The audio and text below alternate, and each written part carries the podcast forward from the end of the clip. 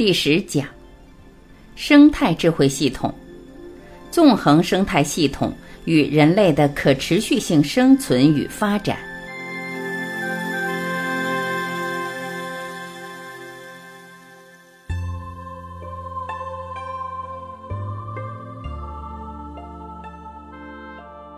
一，东方智慧诠释的生态，纵向生态链。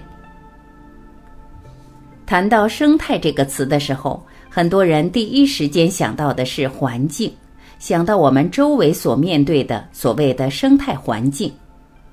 实际上，生态是指生命的一种状态。当从整个宇宙体系的系统视角去看生态的时候，当把生态和整个中华传统文化结合起来的时候，我们不难发现一条纵向生态链。其包含了宇宙生态、自然生态、能源生态、社会生态和人文生态。宇宙生态是在三维空间以上的，它是与我们的人心连在一起的。很多年前，当我们在做环保的时候，我本人在做太阳能，我发现，如果我们把繁荣经济和环保共同提出来。环保往往会成为繁荣经济的借口，而实际它很难真正起作用。也就是这么多年来，我们一直谈环保，但结果却是环境不断的、反复的被破坏的原因。所以我们提出了一个特别简单的概念，叫心灵环保。所谓心灵环保，指的就是宇宙生态。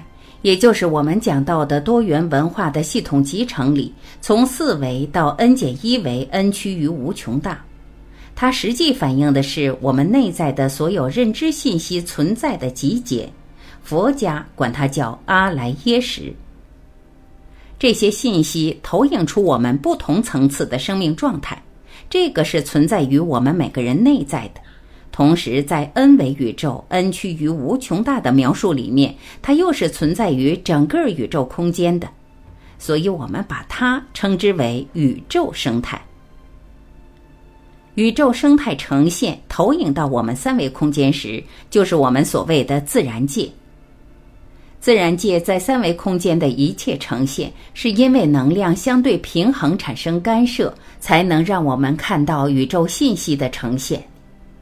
这种呈现构成了我们所见到的万事万物，它包括了自然的、健康的能量平衡，同时还有扭曲的、不健康的、负向的能量形成的不同形式的能量平衡，也就是我们见到的所谓疾病、灾难等。所以，自然生态是和我们所说的环境紧密相连的。同样，在自然生态中，我们还关注另外一个东西，叫能源生态。也就是说，在我们人类整个发展过程中，我们不断的需要地球的资源来滋养我们的生命，而地球的资源给我们最大的、最重要的生命支撑就是能量，也就是我们地球的能源。追其究竟，地球的能源其实追求究竟是来自于太阳。太阳可以转化成我们现在地球的各种能源，所以能源生态直接反映了我们人类对整个地球资源的合理使用。如果能源生态被破坏的话，那我们赖以生存的地球资源将失去平衡，这种失衡将会以另外一种形式呈现出来，成为自然界的各种灾难。能源生态下一层叫做社会生态，社会生态体现的是我们人类社会活动之间的能量和谐关系。当我们研究自然生态、能源生态的时候，我们是不是也能同时考虑到社会生态对整个宇宙生态和我们人类生存的影响呢？举一个非常简单的例子。当我们努力的做自然生态修复工作的时候，我们可能会采取一些措施，比如说封山育林，把整个山区封闭起来，将里面原本居住的山民请出来，给予相应的补贴，而进行自然生态的修补。但我们可能忽视了一个重要的概念，就是这些山民祖祖辈辈生活在山区，生活在树林里面。他们生活的方式，他们赖以生存的条件，与森林有着密切的关联。当把他们从森林里面搬出来以后，虽然他们拿到了一定的补偿，但是他们没有在山区之外生存的能力。当他们的钱用光以后，便有可能沦为政策性贫困。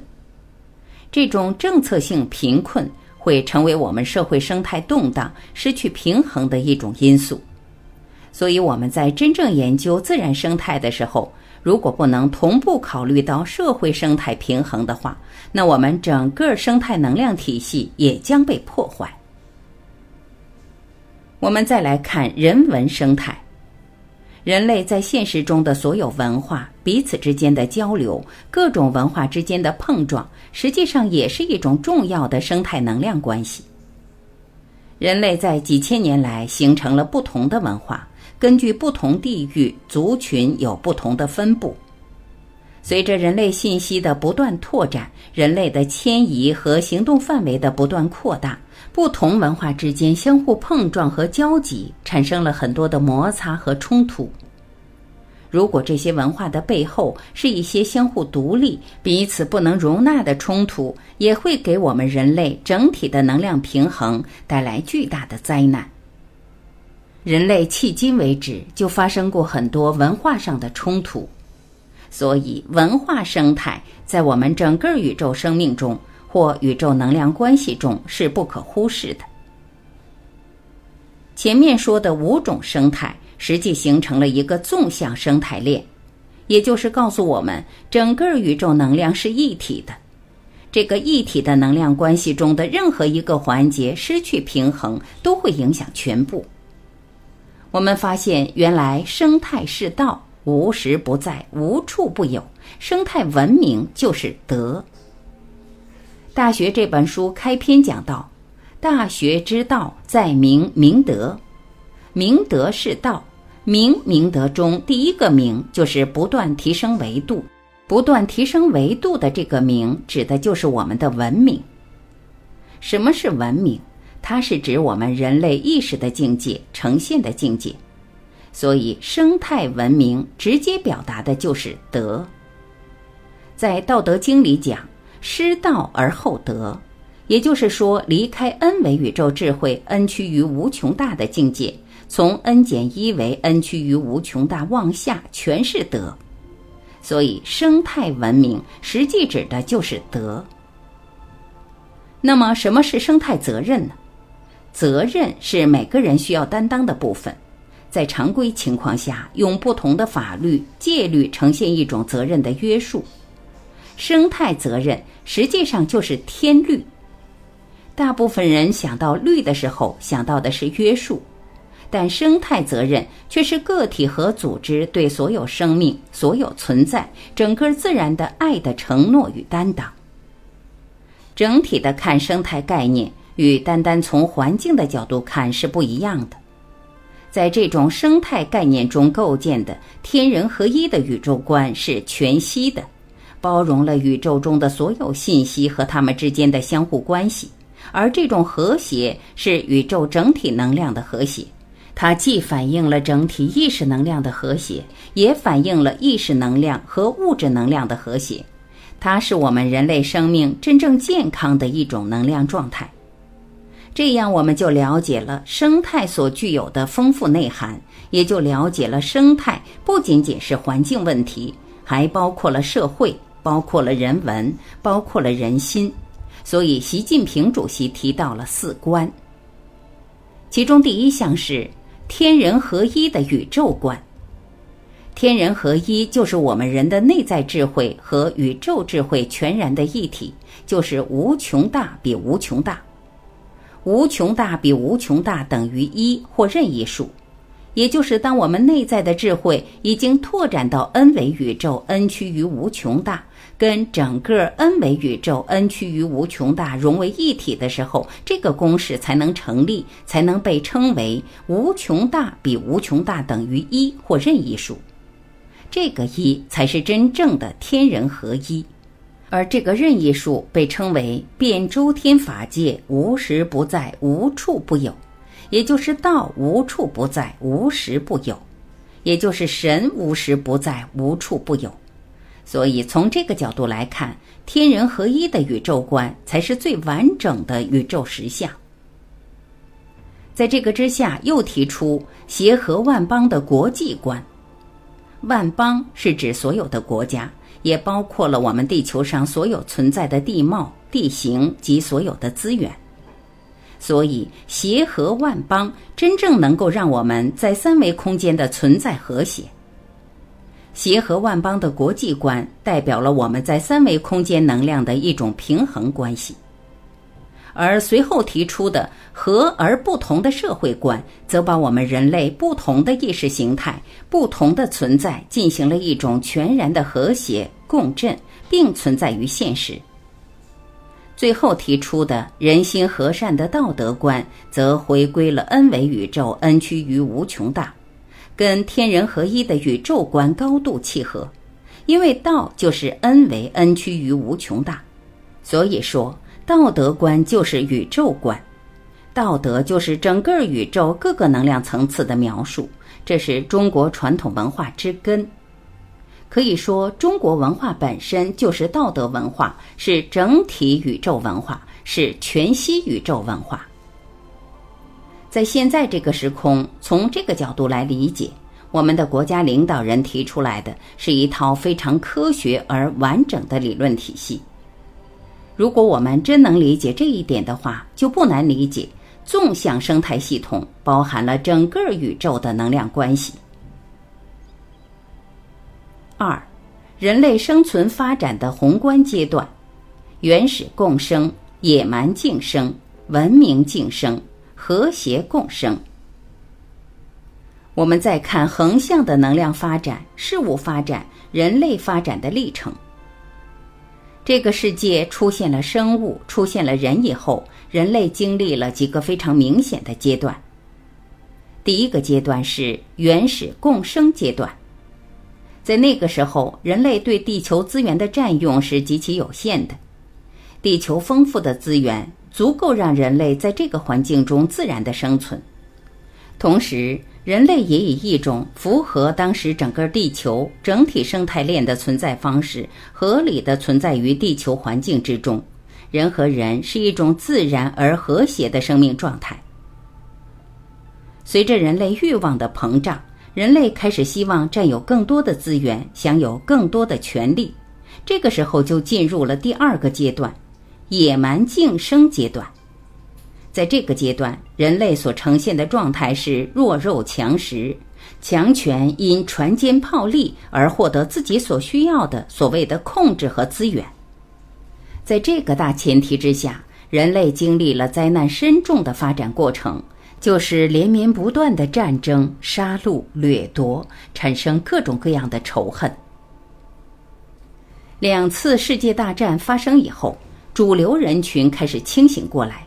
发现如此发展下去，人类将会与地球提前同归于尽，特别是人类根本经不起下一波核战争的摧残。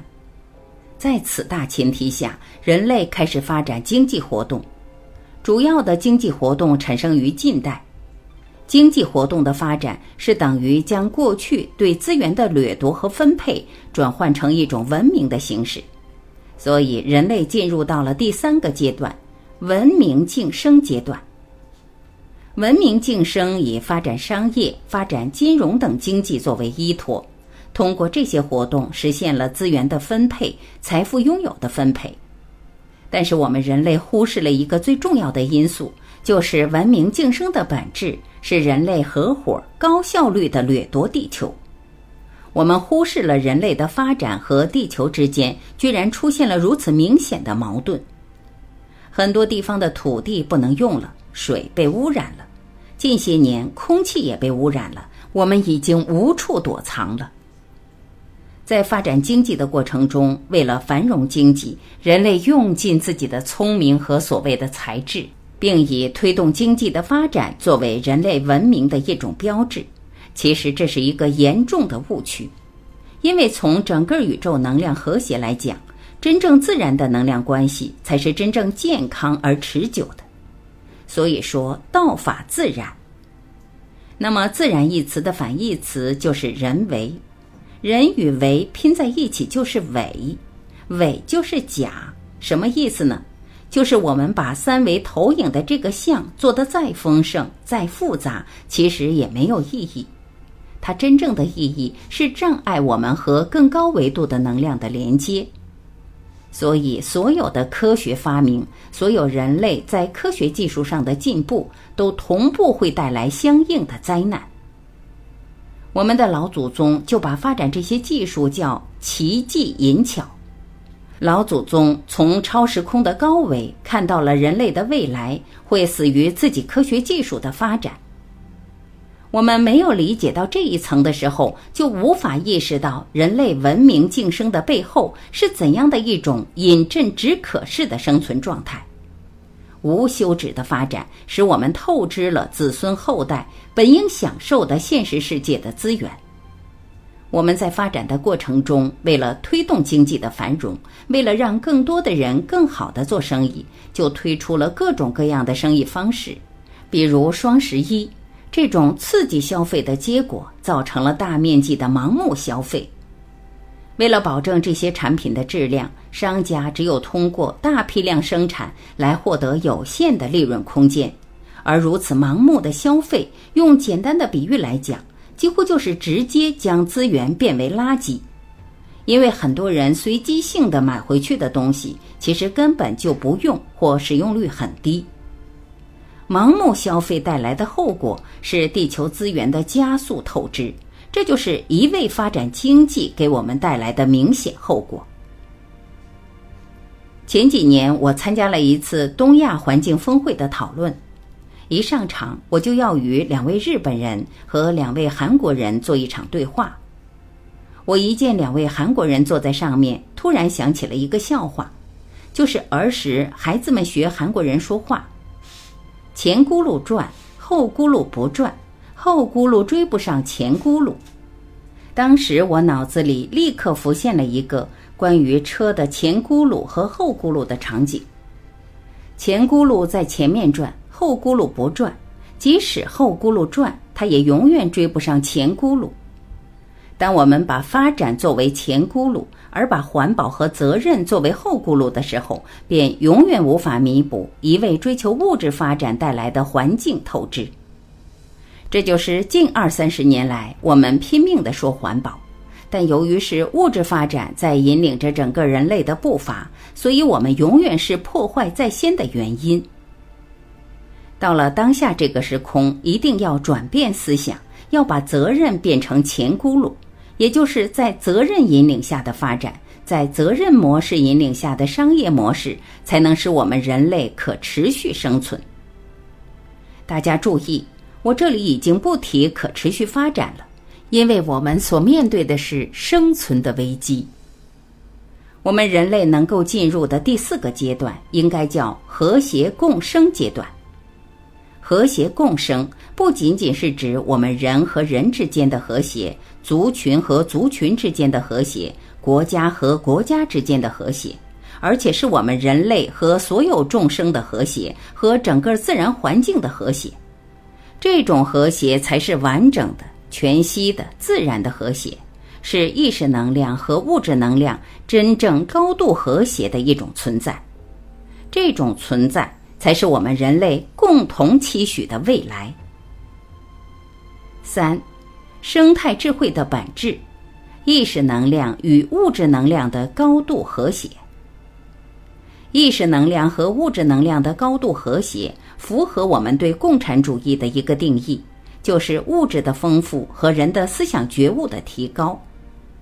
而在西方近代也提出了觉悟资本主义，物质极大丰富，而人的思想意识也有极大提升。所以，觉悟资本主义跟共产主义所选择的方向是一致的。而佛家讲的弥勒净土，又称之为人间佛国，也就是意识能量和物质能量高度和谐于当下，和谐于我们的现实。生态智慧的本质是指意识能量和物质能量高度和谐于当下，这实际上是我们每一个人所面临的挑战。我们每一个人的内在是否真正和谐，印证出了现实中我们看到的这个世界的样子。所以说，相由心生。所有的现实呈现，实际都是我们自己内在的投影。当我们自己的内在能够全然和谐的时候，看到的整个世界就是和谐美好的。但是在现在，在这个当下，我们是否能够透过我们这种描述而看到另一种本质？这另外一种本质是指三维空间存在的一切都会符合成、住、坏、空的整个过程。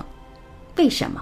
因为整个宇宙能量的运动，使得所有的相。所有的自然呈现都有一个成住坏空的过程，此处是指三维空间，也就是说，当时间为常量的时候，所有的干涉最初都是一种干涉弱相的存在；当干涉到最强的时候，图像非常分明，然后图像会逐渐变得模糊，最后消失。